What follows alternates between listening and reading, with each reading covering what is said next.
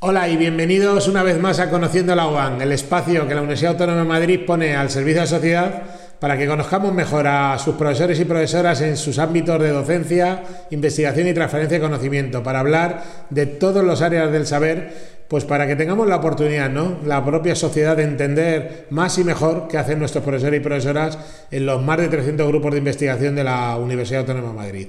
Y hoy vamos a hablar de un tema pues muy interesante. Hemos hablado ya del Big Data, pero hoy vamos a hablar del Huge Data, es decir, más allá todavía del Big Data. Y para eso que hemos llamado pues al profesor Javier Aracil Rico. ¿Qué tal, Javier?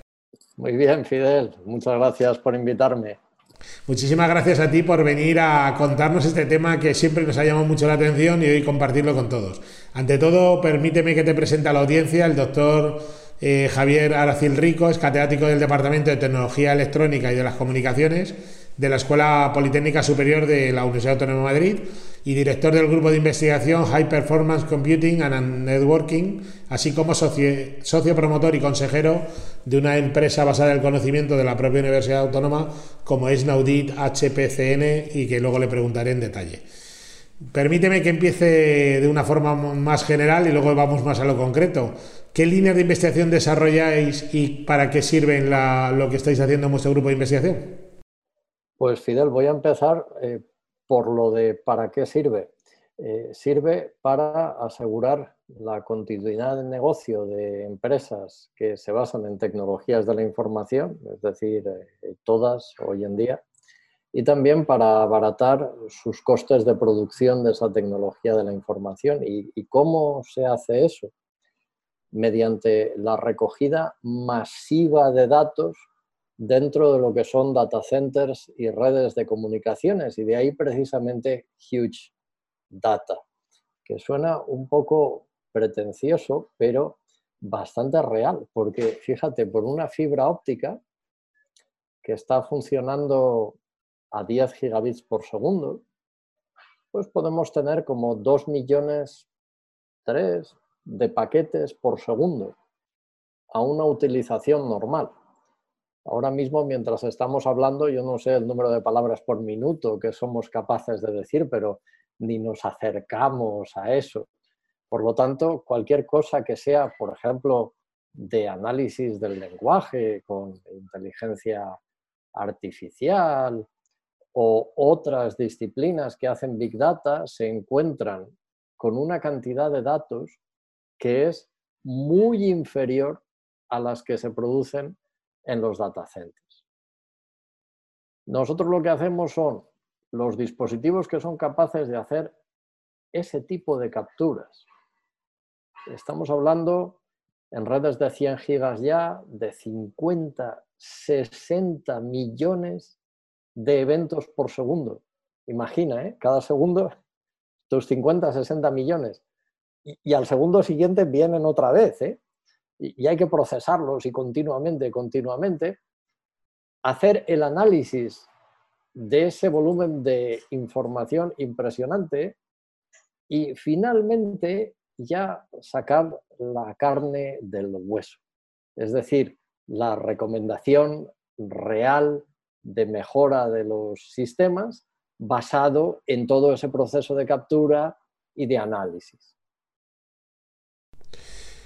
Eh, vosotros tenéis una colaboración con la industria bastante amplia, realmente es una investigación muy, muy aplicada, pero me gustaría que nos contaras un poco en qué se plasman esas colaboraciones y en qué sectores fundamentalmente se están aplicando a día de hoy vuestro el conocimiento que desde la Universidad Autónoma de Madrid estamos vertiendo a la sociedad.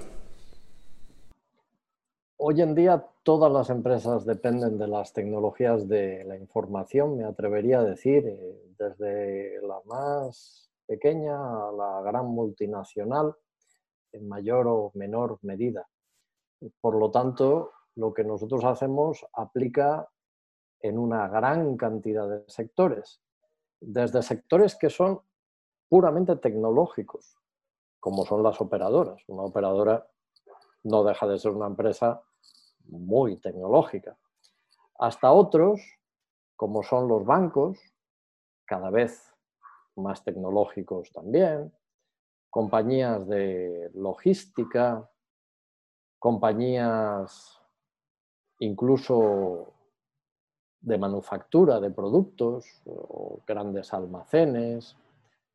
De modo que nosotros colaboramos con una inmensa cantidad de compañías. Ahora mismo en España, en México, en Centroamérica y comenzando en Colombia. Todas ellas tienen este denominador común y es tener un gran número de servidores, un gran número de redes, de aplicaciones, con unos costes muy altos, que es necesario que funcionen muy bien y que por otro lado, si pueden abaratar sus costes en esas grandes infraestructuras, muchísimo mejor para su negocio.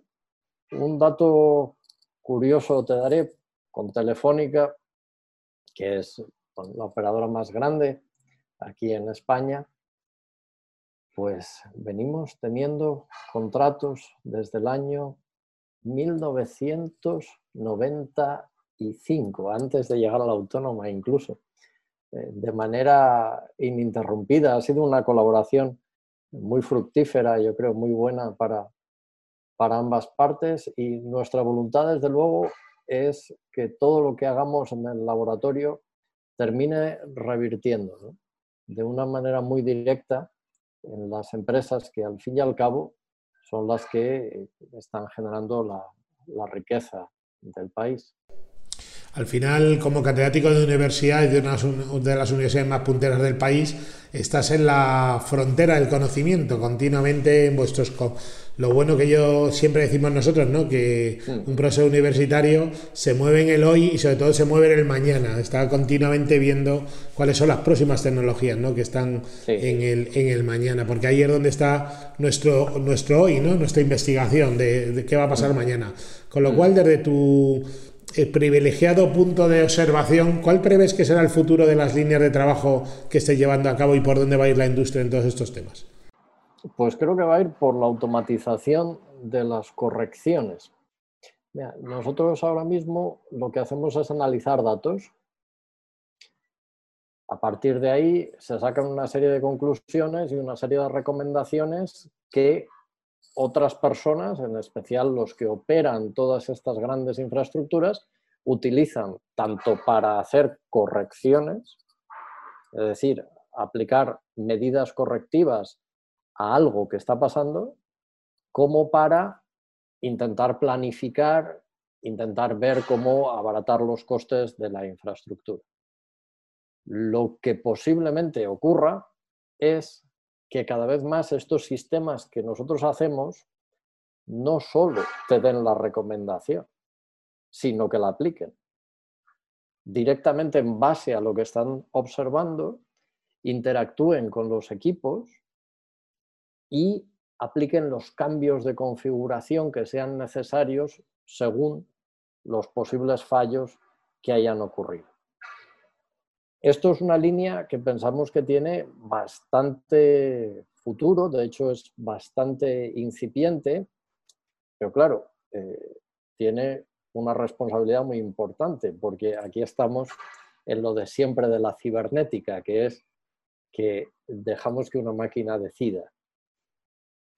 Bueno, puede ser para bien, quiero decir, eh, actualmente lo que sucede es que en los grandes centros de operación hay personas que están 24 horas al día, en varios turnos, eh, y los eh, errores y los problemas suceden en cualquier momento. Y ahí lo que interesa es que los usuarios de esas infraestructuras recuperen servicio lo más rápidamente posible.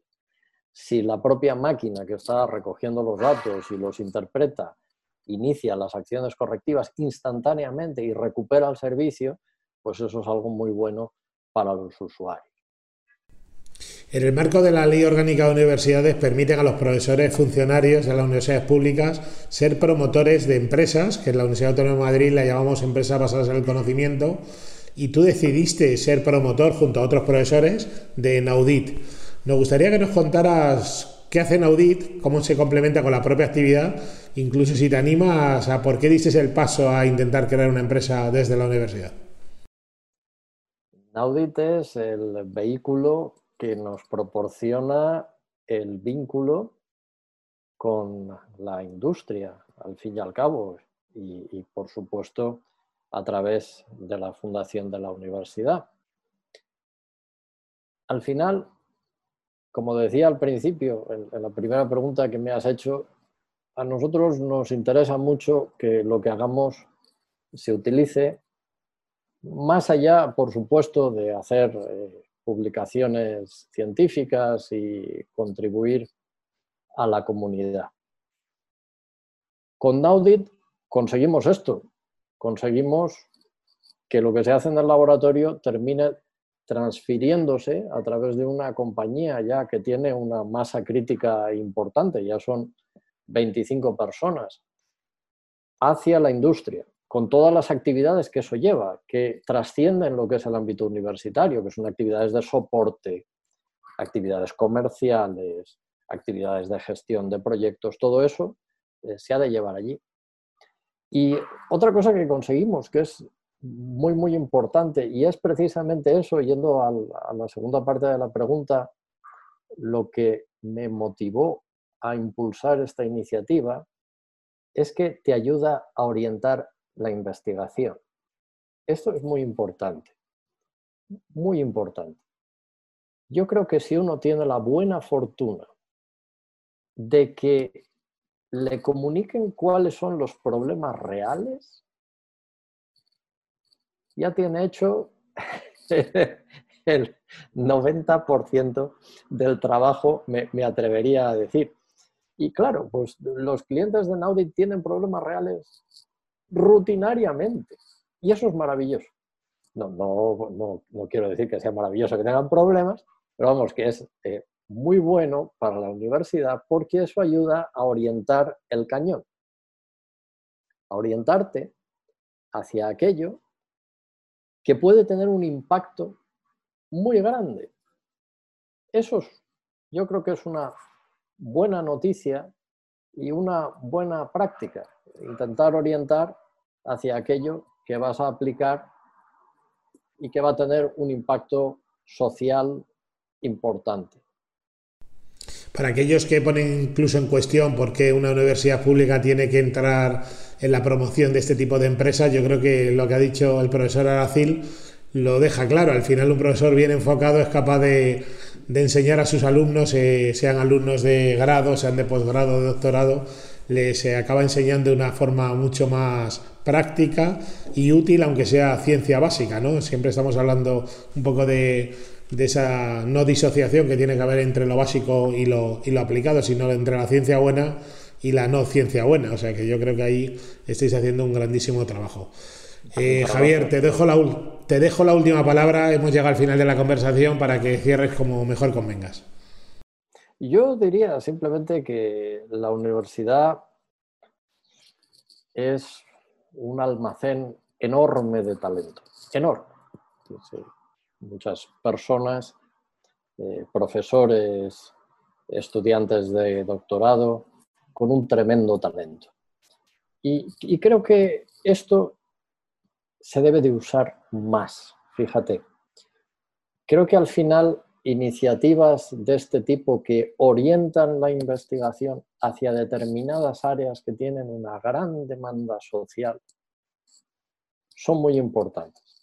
Y por lo tanto yo, para concluir, simplemente animaría a quien me está escuchando, si está dentro de este gremio, a que intente una iniciativa de este tipo, de empresa de base del conocimiento o de base tecnológica, como se conoce en otros sitios. Si el que me está escuchando es una empresa que piense en la universidad como esa fuente de talento que realmente le puede ayudar, que realmente puede hacer que su negocio vaya mejor y que se aproxime a nosotros a través de la fundación. Tiene todos los canales abiertos y, por supuesto estaremos encantados de ayudar en lo que podamos. Pues en ese mensaje nos quedamos a todas las empresas que nos estén escuchando, instituciones, que hay muchas formas, lo estamos diciendo en este Conociendo la UAN, que bien sean con doctorados eh, duales ¿no? entre la empresa y la universidad, bien sean con convenios o contratos de actividades de, de, lo más diverso, con posgrados a medida, con queremos ser una universidad abierta a la sociedad, a las instituciones y a las empresas para que realmente seamos lo útiles que nos pide la sociedad de ser. Muchísimas gracias, doctor Javier Aracil Rico, catedrático del Departamento de Tecnología Electrónica y de las Comunicaciones de nuestra Escuela Politécnica Superior de la Universidad Autónoma de Madrid. Muchas gracias, Javier, por haber estado hoy con nosotros en Conociendo la UAM. Muchas gracias a vosotros. Y a todos ustedes les espero en el próximo episodio de Conociendo la UAM. Hasta la próxima.